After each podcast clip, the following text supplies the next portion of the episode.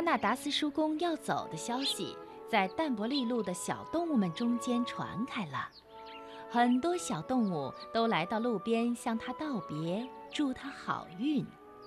峻岭上的土拨鼠也来了，都要让他带话给波奇。所以，当他们走下长丘，向双生桥走去的时候，天色已经很晚了。他们又热又累，风尘仆仆。走进北边小河的时候，阿纳达斯叔公好像心事重重的。他们在河边休息的时候，他突然解下了背包，他几乎是脱口而出：“乔奇，我要做一件事。对，我要做一件事。呃，你知道，女人很可笑。”对某些事情总有偏见，嗯，你妈妈就更是严重了。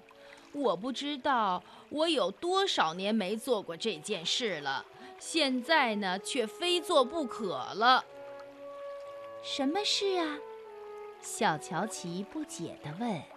乔奇，阿纳达斯叔公认真地说：“仔细听着。”因为说不定你这一生再也不能听到我说这句话了，乔奇，我要洗个澡。阿纳达斯叔公就这样做了。洗完澡以后，他干干净净、清清爽爽。他们快步走向小山。小乔奇一心要快点到家。几乎跑了起来，他就知道，他不在的时候一定发生了很多事情，因为大房子的屋顶上砌着发亮的新瓦，空气里弥漫着爆木屑和新油漆的香气。老爹和老妈高兴地迎接他们。阿纳达斯叔公把他那几件零碎东西放进客房的时候，小乔奇已经迫不及待地报告他在路上历险的事了。老爹当然对他粗心大意、被老猎犬盯住的事很生气，不过他却为小乔奇在死亡溪的那一跳感到十分的骄傲，所以呢，也就没有想象中的那么严厉了。还有了，妈妈，小乔奇兴奋地接着说：“我还写了一首歌，是这样的。”老爹忽然举起手示意大家肃静，“你听。”他说。他们仔细听，起先小乔奇并没有听到什么，后来声音慢慢地传过来，整座小山上。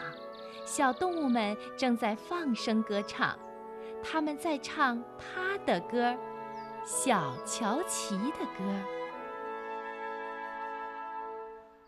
他可以听见靠近房子那边的波奇五音不全的吼声：“新人家来了，嘿呦！”他听出红鹿。飞尾和灰狐狸的声音，田鼠威利和他的兄弟姐妹那种尖锐的高音，向远处传来的细细的和声，嘿呦嘿呦嘿呦嘿呦。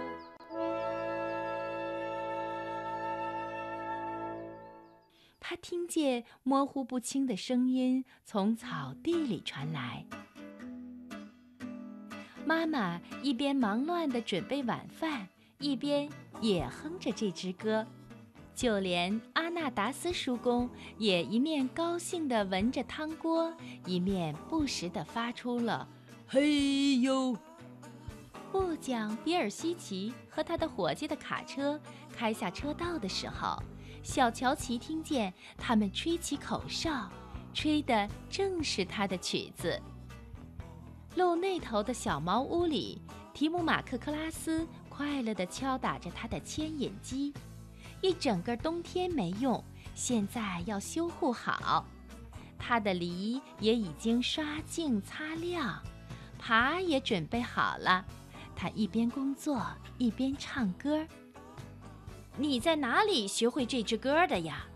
他的太太玛丽从厨房窗口探出头来问。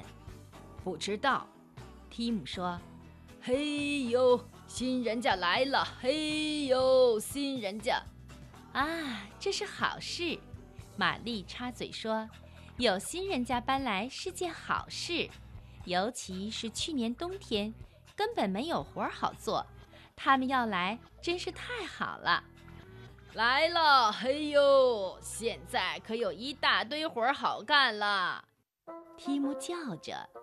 一大块菜园要修理，草地要碾平，北田要翻耕播种，树木要砍，篱笆要检修，车道要铺，矮树要牵，还要养鸡，一大堆的工作。嘿呦，新人家来了！嘿呦，新人家来了！嗯，我不觉得这像首歌，不过这也的确不错了。几分钟以后，提姆除了听见碗盘乒乒乓乓的声音以外，还有玛丽那还不错的嗓子自得其乐地哼着：“来了，嘿呦，新人家来了，嘿呦。”泥水匠路易肯斯托克正往卡车上装东西。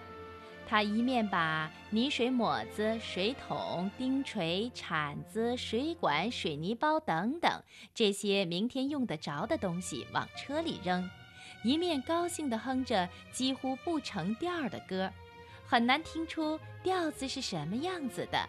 不过歌词倒很清楚：“新人家来了，嘿呦，新人家来了。”在转角的小店里，德利先生正在整理货架，预备订购新货。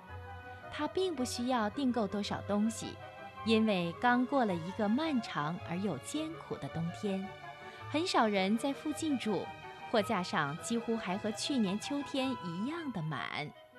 但是现在呢，冬天过了，敞开的门飘进来温暖春天的气息。从沼泽那边传来的青蛙呱呱的叫声，就像叮叮当当的圣诞铃声一样。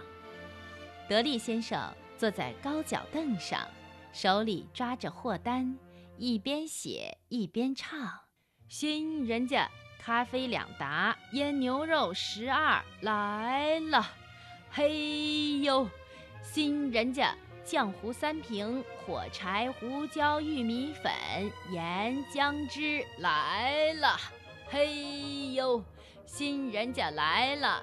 纸巾、醋、酱瓜、干杏儿。嘿呦，嘿呦，嘿呦，新的人家真的要来了。